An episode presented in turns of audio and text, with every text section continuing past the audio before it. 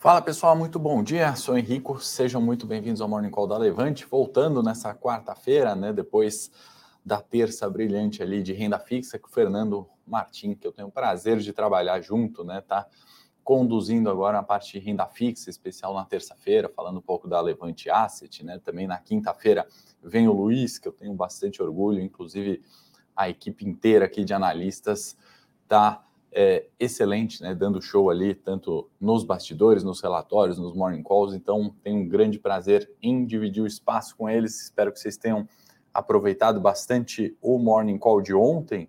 Uh, hoje a gente tem alguns pontos importantes para falar Inclusive, quero responder aqui abertamente uma das perguntas que eu mais respondo, né? Se é hora de investir no Ibovespa, né? Praticamente quase todos os dias, ou algum cliente, ou algum amigo, ou algum familiar, né? Acaba perguntando para a gente, né? Do mercado, que trabalha no mercado, se é hora de investir, se é hora de comprar ações, se é hora de migrar para renda fixa. É isso que a gente tenta esclarecer aqui. Eu vou dar minha opinião para vocês praticamente no final do Morning Call. Só vou apresentar alguns fatores do dia antes, né? E alguns fatores que a gente tem que olhar para refletir, né? Se é hora de investir no Ibovespa. Então, bom dia a todos.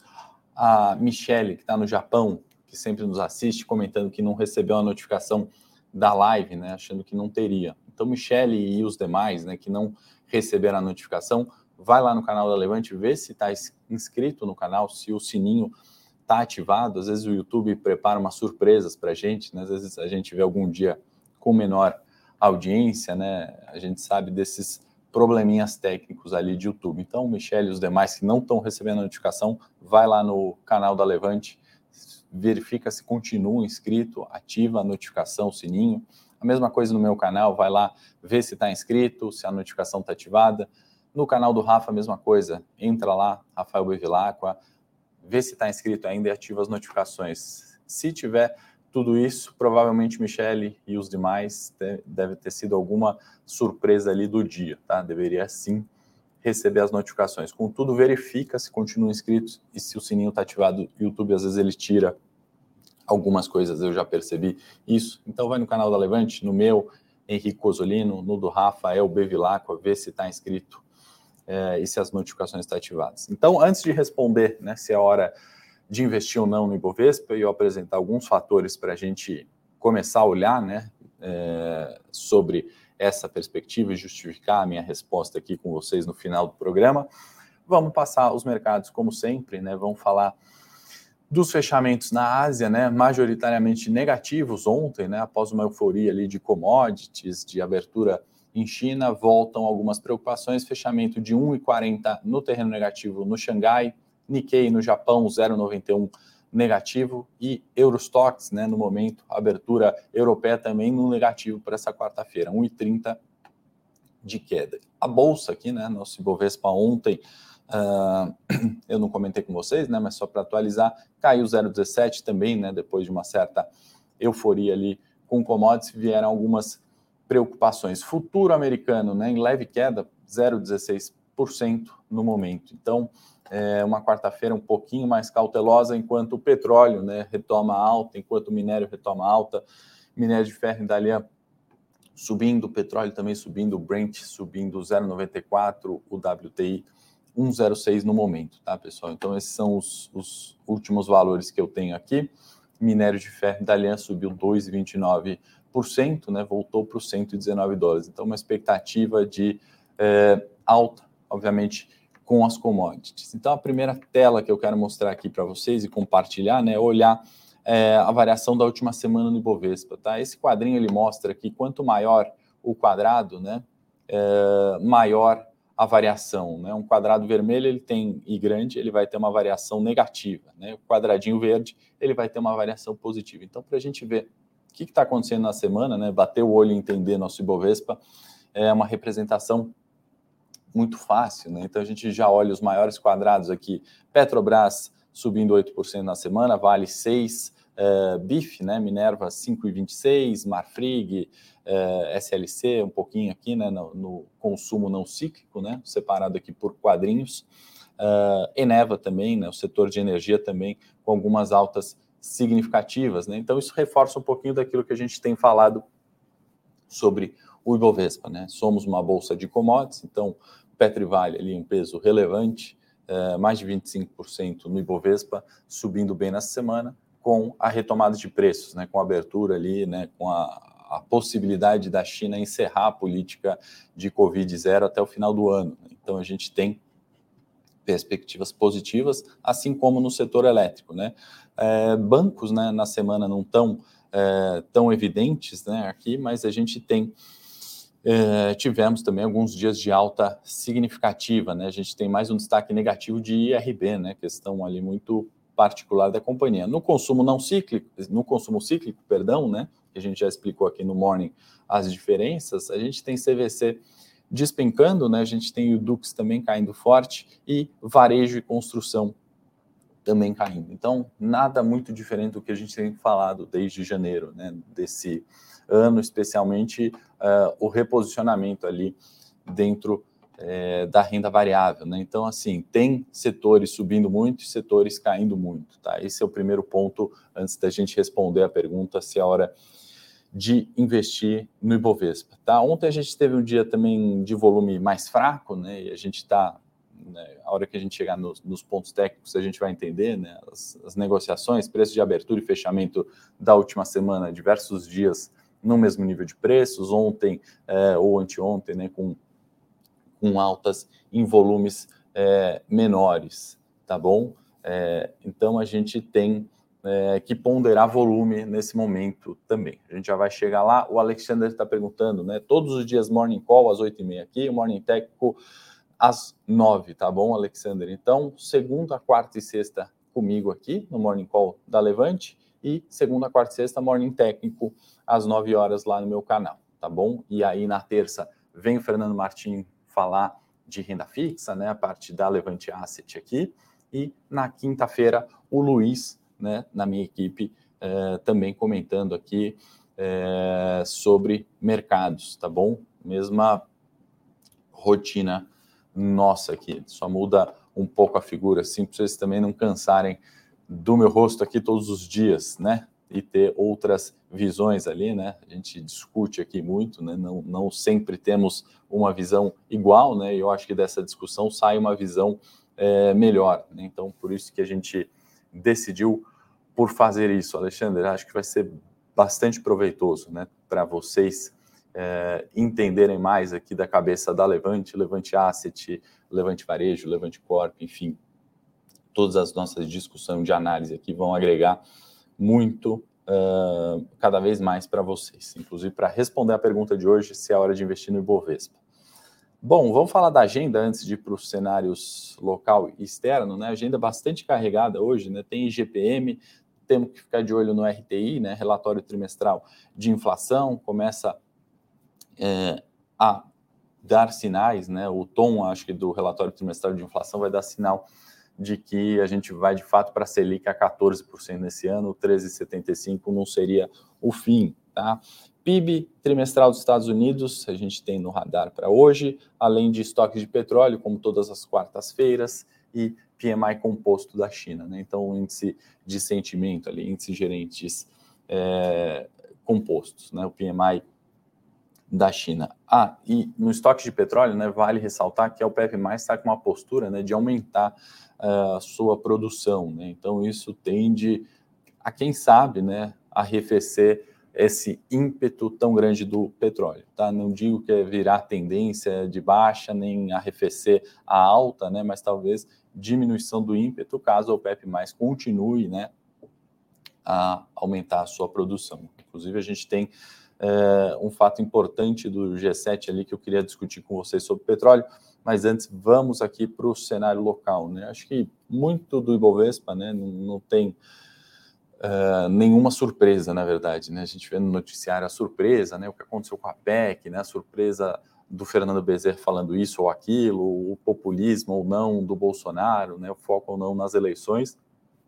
Eu acho que boa parte desse volume baixo, como eu já falei na última semana, né? a gente viu mesmo ontem, né, com a queda pequena, ou anteontem, né, volumes menores no Ibovespa, é, eu acho que se dão ainda né, do mercado avaliar, obviamente, o risco fiscal no cenário local, né? dado que, como a gente tem falado, o peso de Bovespa forte em commodities, forte eh, também né, em energia indo bem. Né? A gente está olhando muito para o cenário local. Né? Então, quando a gente se descola de forma negativa, né, como alguns dias aconteceram na última semana e nessa, a gente está olhando para o risco fiscal. Né? Minha opinião aqui, né, todos esses aumentos, né, auxílio é, Auxílio Brasil, né, do Corona, aumentar isso. Auxílio Gás, caminhoneiro, etc. Né, a conhecida PEC da bondade, né, que tem um foco, obviamente, é, de qualidade de vida e eleitoral, né, que causa esse ponto de interrogação gigantesco, ao meu ver, não é nem tanto é, só pelo valor, né, fora do teto ou dentro do teto, eu acho que isso, no final das contas, acaba sendo uma besteira, porque a gente sabe que a revisão do teto, ela deve ocorrer, em algum momento, né? Existem diversas escolas ali, né, sobre a importância do Estado ou não na economia, então não vou entrar nesse aspecto político, né, se o Estado tem que prover ou não, ou enfim, né, as leis devem ser respeitadas e um limite no teto impede o crescimento de PIB, né, isso é, é um consenso, isso é fato, a gente não pode discordar. Então, é, não é sobre o valor, né, mas é sempre sobre aquela incerteza de quanto vai ser o estouro, né, de quanto vai ser toda essa soma de pacotes. Né? Há pouco tempo atrás se discutia em 34 bilhões aproximadamente, agora já se discute pelas contas do governo 40 bilhões, né? e a gente não tem um limite novamente quanto vai ser o pacote bondade. Né? O copo meio cheio disso, né? e aí o que eu falo, por que, que o governo tem feito isso e por que pode ser que não seja tão negativo assim, se a gente tirar o ruído do curto prazo, o ruído eleitoral, é que também tem receitas extraordinárias. Né? A gente não pode esquecer que da Eletrobras veio 26 bilhões para o governo. Né? Uh, a gente não pode esquecer do lucro da Petrobras, que tende a continuar com o petróleo subindo e a questão uh, geopolítica Rússia e Ucrânia. Né? Isso são receitas extraordinárias né, que no momento atual total, totalizam ali 54 bilhões de reais. Então, existe a possibilidade do rompimento de teto, mas existem outras receitas extraordinárias que a gente, muitas vezes, na leitura ou olhando algum jornal, né, o, o, o aspecto do investimento não vai tão no detalhe. Né? Então, vem a manchete, teto vai ser estourado, né? o, ultrapassagem, impacto da bondade né?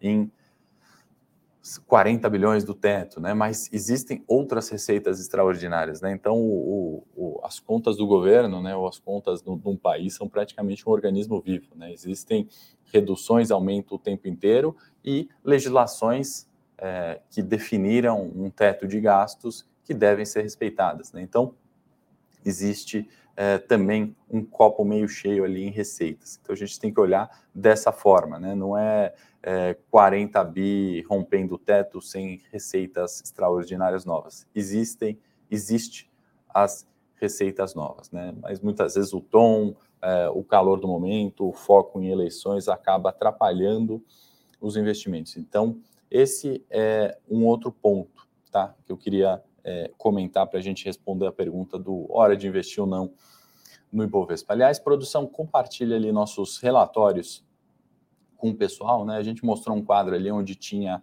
o varejo, né? No início, deixa eu voltar até o quadro aqui, não sei se alguém chegou agora, e se não deu curtir, vou pedir para que curta, ative as notificações, isso ajuda você a receber né, uh, o aviso quando a gente for ao vivo, tá? Então é importante você curtir, se inscrever nos canais aí que você quer receber as notificações, tá? Nesse quadrinho, né, a gente mostrou aqui CVC, né, varejo, Magazine, Via, então relatório, produção de presente gratuito, que é só você deixar seu e-mail ali, né, clicar no link, deixa seu e-mail, você vai receber é, um comparativo ali, né, de via em Magazine Luiza, né? Importante a gente entender, né? Não só falar das altas da Vale aqui, da Petro, né? Das commodities ou energia, mas entender do porquê da queda, né? É o momento ou não de entrar em Via e Magazine, né? Se estão baratas, se estão caras, né? Isso é importante é, a gente olhar, né? E, inclusive, é, se vocês viram o morning de ontem, né, que é renda fixa, é, queria que a produção também desse aí o,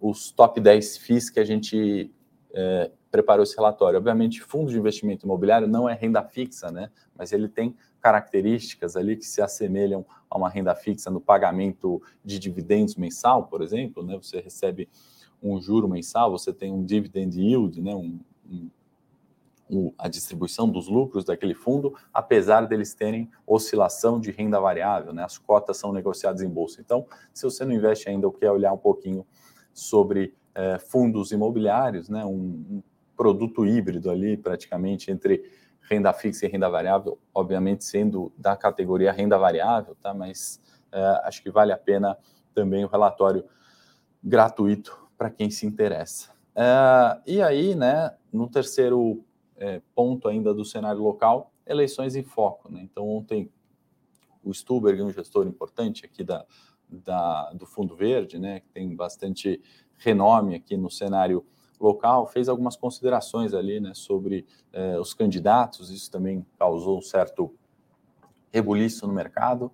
Uh, minha opinião sobre isso, né, que a gente tem narrativas ali, né, como eu falei antes, né, acho que mais do que se discutir, né, sobre esquerda ou direita, né, a gente tem que ter um foco, é, porque ele comparou ali, né, Lula e Bolsonaro, né, criticou, fez duras críticas aos dois, é, e eu acho que pelo menos nossa função aqui no Morning não é só fazer duras críticas ou elogios né, às políticas da esquerda ou direita, mas sim é, olhar essas narrativas, né, olhar esse, essa, essa é, incerteza toda né, que acontece, né, se o Bolsonaro está certo ou não, se o Bolsonaro está sendo populista, ou se o Lula é, agora vai tender a ser um, um, Lula paz e amor, né, pegar um, um um catadão geral do Centrão e tocar as pautas, né? Então, os discursos são totalmente invertidos ali e eu acho que a gente tem que olhar isso de fora e posicionar as carteiras. Isso dá para fazer independente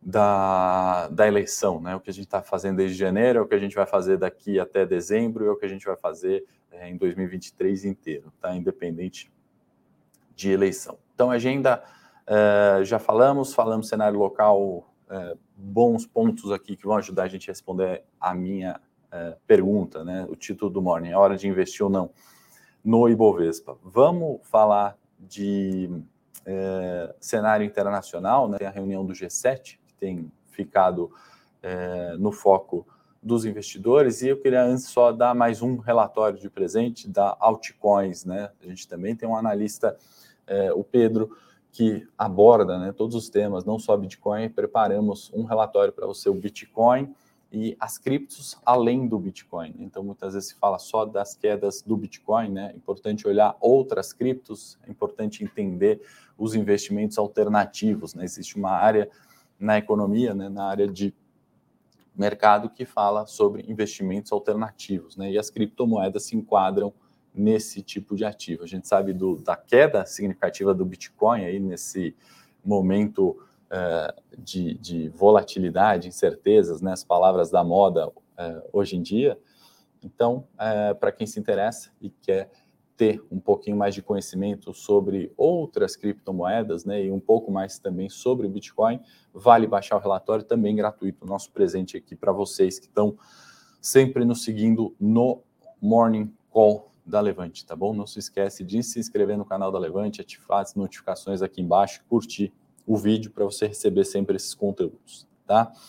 É, bom, é, no cenário internacional, trago um destaque aqui que é a França discutindo né, na reunião do G7 sobre a questão de voltar né, o Irã e Venezuela na cena ali, tirar as sanções que eles sofrem hoje em dia sobre é, as questões de petróleo, né, em virtude do, do consumo é, da guerra, perdão, Rússia e Ucrânia. Né? Então, para diminuir ou tentar voltar ali uma normalidade de preços, França sugeriu isso, né? Inclusive o, o Commerce Bank é, questionou, né, sobre, sobre qual seria o benefício, né, de, de retirar essas sanções, dado que o grupo do G7, na realidade, sequer é, compra o petróleo russo atualmente, né? O que é um ponto bastante relevante. Então, é, é, é, o tom da vez, né? O petróleo tende a continuar em alta, né? E a gente tem que observar hoje um dado importante da agenda dos estoques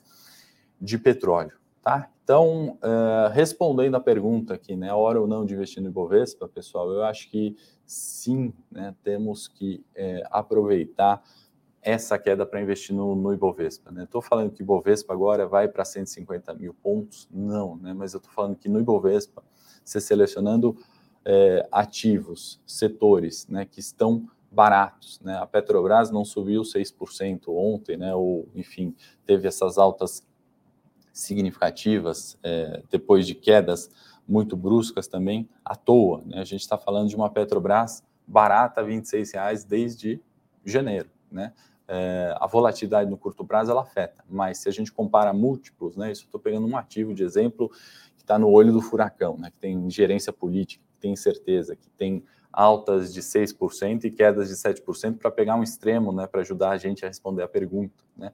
Eles estão historicamente descontados. Né? Bancos não subiram é, o que subiram à toa né, na, na, na é, ou melhor, né, a volatilidade, nessas né, altas também dos bancos, né, de 4% no dia, queda de 4% depois de uma semana, né, é, tudo isso é, nos mostra que eles estão baratos historicamente. Né? Não estou falando aqui que os bancos vão para 50, não é nada disso, mas eu estou falando que existem oportunidades. Né? Não é a primeira crise de inflação que um banco Itaú pega. Né? Então, a gente tem que começar a olhar isso né? e sempre pensando em diversificação de investimento e sim fazer. Né? Não, não dá para não ter bolsa ou não ter renda fixa, né? ficar na poupança, ficar no colchão, não é uma alternativa. Obviamente, você tem que gerenciar o risco, olhar para qual tempo de investimento você está olhando, né? adotar a estratégia correta, mais do que tudo. Né? Então, você pode ter uma estratégia de curto prazo vencedora, você pode ter uma estratégia de longo prazo vencedora. Né? Isso não quer dizer que é, você vai comprar hoje para ter o ganho amanhã porque você investiu no curto prazo. Também não quer dizer que você comprou hoje, comprou no fundo e vai ter o ganho no longo prazo. Né? Então, esses movimentos todos, né, e todas essas incertezas, a falta de volume, a bolsa dos 100 mil pontos, elas estão, na verdade, refletindo um momento né, de incerteza, seja de eleição, seja de corona e ativos baratos. Né? Então, assim, a gente não tem uma bolsa a 60 mil pontos, não é cenário de coronavírus, né? não é queda porque o teto fiscal pode ser rompido em 40 bilhões. Né? A gente tem ativos, empresas que estão ainda extremamente descontados. Então, tem certos limites para a queda, né? certas é, oportunidades né, de uma relação de risco melhor do que é, com bolsa 120 mil pontos, muitas vezes. Tá?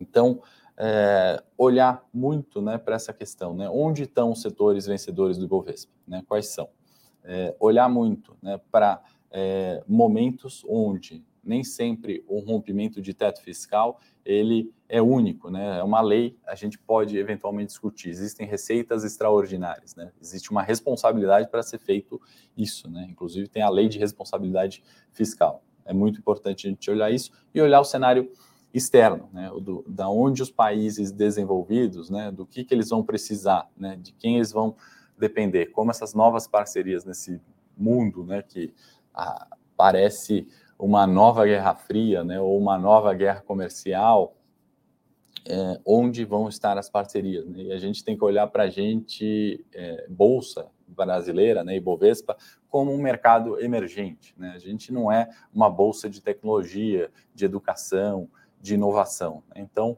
vamos olhar para a realidade ali, sem falsos discursos, sem discursos otimistas, muitas vezes que a gente vê ocasionando grandes perdas nas ações. Então, em resumo, né, o que eu gostaria de falar é para a gente evitar é, ativos é, de risco elevado, de é, valuations esticados. Tá? Agora eu queria, na verdade, para a gente complementar, olhar o gráfico do Ibovespa, né, que está nos 100 mil pontos, 591. Né? Então, é, todas é, negociações dessa semana, né, que refletiram alta até então, vindo muito do bom humor da China, bom humor nas commodities, ontem, né, nos 100 mil pontos, um candle de indefinição, né? Pode ser um arrefecimento da tendência de repique, né? Ou melhor, um arrefecimento da tendência de baixa que ocorreu nessa semana e agora, né, o último candle deixa é, no teste ali dos 100 mil pontos, né, uma incerteza, um arrefecimento e a volta para os 97? Pode ser, né? A gente é, não tem como comprovar isso. Né? A gente sabe que 97 mil pontos é um suporte intermediário, né? abaixo disso só os 93 mil pontos lá embaixo, e 100 mil pontos é uma resistência importante. Né? Ah, Para a gente continuar nessa tendência de baixa, né, dos 100 mil pontos, 120 ah, até os 97, ou até mesmo os 93, idealmente, né, a Bolsa teria que buscar os 105 mil pontos e falhar né, no rompimento dos 105 mil pontos. Então a gente vai observar ainda quarta, quinta e sexta dessa semana, né? Vamos observar especialmente hoje, na quarta-feira, é, o comportamento de Ibov a 100 mil pontos. Né? Uma abertura aparentemente no terreno negativo, né? A gente tem aí as principais bolsas é, negociando em queda, né? Uma certa cautela, um arrefecimento da, do otimismo ali com China e, e, e questões é, de commodities, tá? Então, é, sem, sem grandes alarmismos, né? E sem grandes euforias, dá para a gente obviamente, diversificar nossos investimentos e ter retorno, independente se a bolsa for para 60 mil pontos ou 160 mil pontos, tá, pessoal? Então, essa consideração que eu queria fazer nessa quarta aí, essa quebra da semana. Espero que vocês tenham gostado do Morning Call e uh, que vocês é, curtam, se inscrevam no canal. Né? O Hamilton falando que a Levante recomendou venda né, da Petrobras e todas as empresas públicas. Hamilton, acho que isso já faz né, um certo tempo, né, desde janeiro, se você está olhando aqui é, nos meus comentários, né, e, e, aí são estratégias diferentes, né, é, depende se você está olhando o longo prazo, e aí nossa consideração é o risco político, a ingerência vai continuar, vai ter mais volatilidade, né, isso não quer dizer que as carteiras ou o restante é, não performou bem, né? pelo contrário, pode ter performado melhor e com menos volatilidade. E uh, outros pontos né, que a gente fala no, no Morning, ele, com commodities, com, mesmo com gerência e desconto histórico de Petrobras, vale a pena. Né? Então, não sei se aí eu falo especificamente das minhas séries ali, né, do curto prazo, a gente teve ganhos com Petrobras, com petróleo, com Eletrobras, outras estatais no curto prazo, uh, assumindo um risco maior, obviamente, com opções a mesma coisa, tá, Newton? Então, é, boa sua colocação, porque dá um pouco dessa é, resposta, né, que a gente, que eu queria dar hoje, né, se é hora de investir ou não no Ibovespa, né? Então, definindo a estratégia, definindo o tipo de risco que você quer correr, a gente faz as considerações, tá? Então, é, acho que foi muito acertada, né, na verdade, essa naquele momento, né, falar, olha, não invista em estatais, e de fato isso se comprovou por um tempo, como também foi muito acertado no curto prazo, eventualmente colocar é, uma Eletrobras, uma Petrobras na carteira. Tá? Então, é, é sobre é, essa definição de tempo, risco e, é, e setores né, para a gente alocar que, que vem essa resposta de investir ou não no Ibovespa. Obrigado aí pelas colocações, pelas perguntas, né? E o Eduardo está perguntando: bolsa em queda pode implicar em uma relação de maior frente às boas empresas pagadoras de dividendos? Sim, né, Eduardo?